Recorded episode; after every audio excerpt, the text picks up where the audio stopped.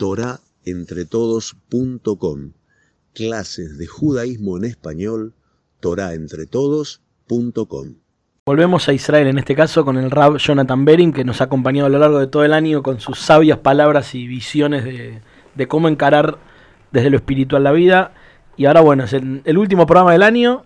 Eh, yo les cuento cuando era chico, Jonathan, ahora también es chico, joven, ha hecho unos buenos chistes usando juegos de palabras. No lo voy a, no lo voy a echar al aire, pero hay un famoso un Sidur.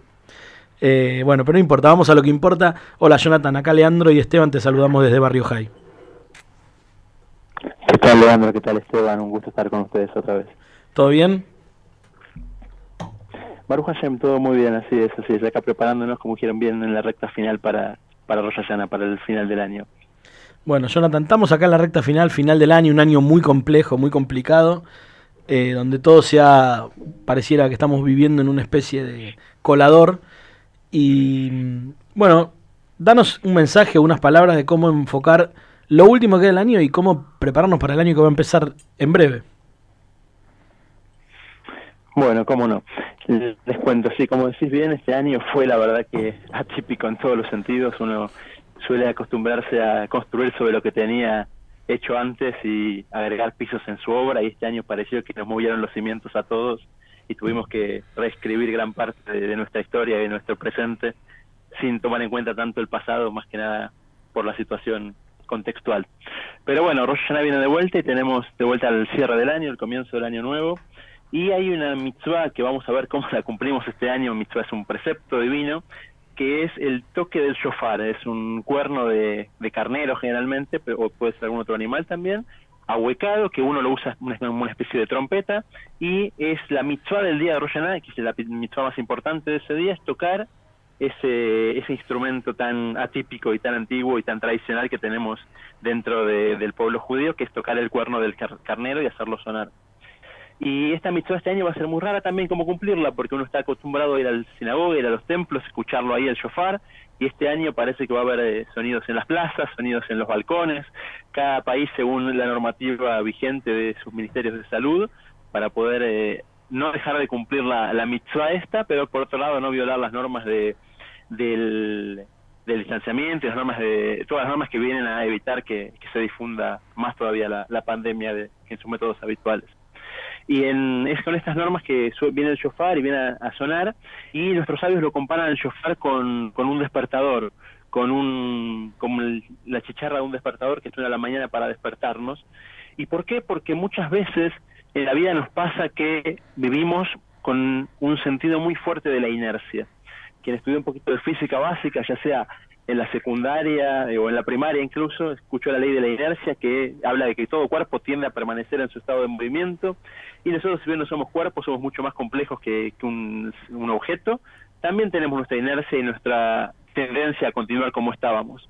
Y es ahí que surge el shofar. El shofar te dice despertate, no hagas hoy las cosas porque las hiciste ayer, no continúes igual que lo que, lo que pasó el año pasado. ¿Por qué? Porque hace falta cambiar, hace falta mejorar, y si no vas a mejorar este año va a ser un año perdido. El tiempo es un recurso que es quizás el más eh, socialista de todos los recursos que, que la vida nos da, porque todos tenemos años de 365 días, todos tenemos días de 24 horas, y depende de nosotros en qué vamos a implementar esos ese recurso tan valioso que tenemos. Y para evitar que sea por inercia, surge una vez al año esta mitzvah del shofar que el shofar hace estremecer las paredes del templo, o en este caso al estremecer los árboles de la plaza, pero lo importante es que ese sonido llegue a nuestro corazón, nos permita abrirlo y tomar una decisión pequeña, como ya dijimos la vez pasada, pero firme, constante y permanente de cambio, de superación, para poder arrancar el año un poquito mejor de lo que terminamos el año anterior. ¿Qué tal, Jonathan? Soy Esteban López del Pino, ¿cómo estás? ¿Qué tal, Esteban? Muy bien. Eh, hablaste de, tiempo, que fue una, de las variables que este año todos estuvimos más presentes, lamentablemente a raíz de, del virus, del coronavirus, de la pandemia y de que bueno que mucha gente ha fallecido este, por, por este virus.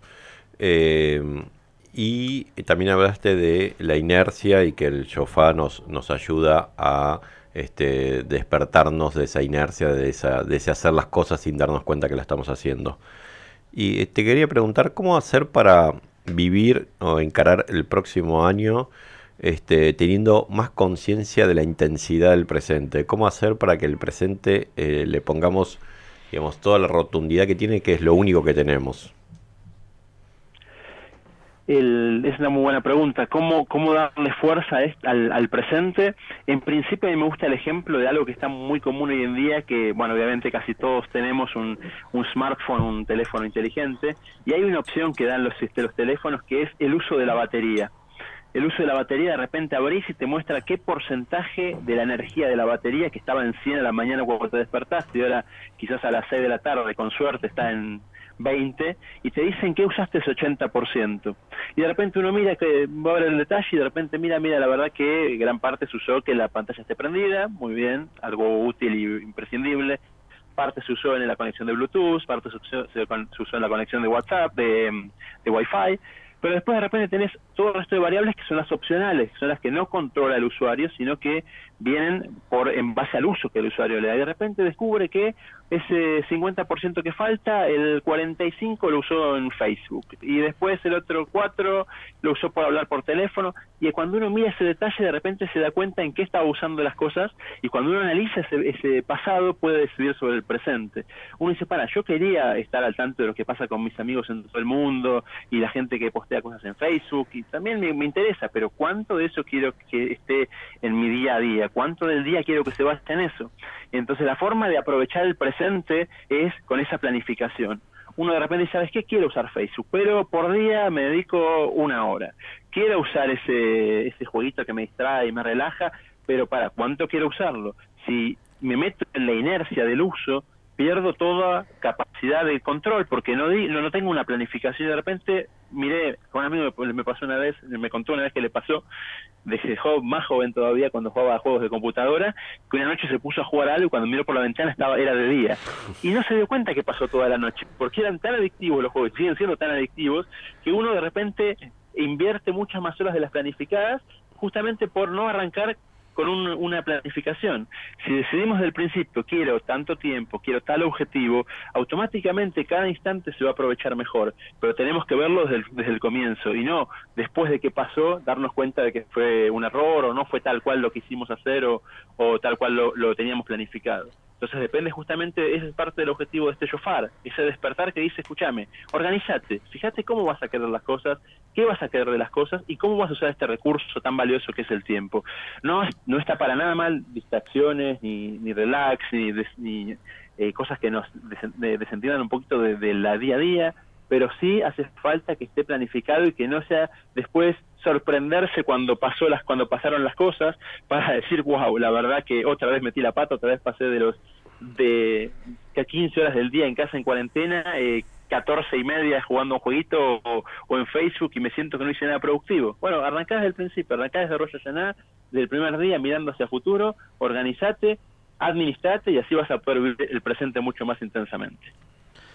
Bien, Jonathan, la verdad que y ahora estamos teniendo novedades ahí en Israel que parece que vuelve todo a foja cero y a cerrarse. ¿Eso cómo lo tenés contemplado? Bueno, acá, como bien dijiste antes, estamos viviendo, estamos como estamos hablando antes, estamos viviendo el presente día a día. La verdad es que por ahora se volvió a un sistema de semáforos, pero la verdad, está firmado ya el proyecto, está está cerrado el proyecto de vuelta a foja cero por dos semanas y con una extensión de otras dos. Todavía no está no está ejecutado, falta justamente la firma del Poder Ejecutivo que lo, que lo haga que lo haga real y en la mitad llevan ya horas de debate en el gobierno y sin tomar una decisión porque por un lado los eh, jefes de hospitales dicen que no es tan grave la situación, por otro lado el ministro de Salud quiere cerrar ya mismo. Así que estamos, como dijimos antes, estamos siempre caminando en punta de pie y con la posibilidad de la dinámica de todo todo posible. Los lugares de rezo están preparando, cada vez con restricciones más estrictas, pero para, a fin de cuentas, todavía abrir. En caso de que no abran, será como se hizo en Pesas, con restos desde los balcones, shofar en las plazas como en Buenos Aires.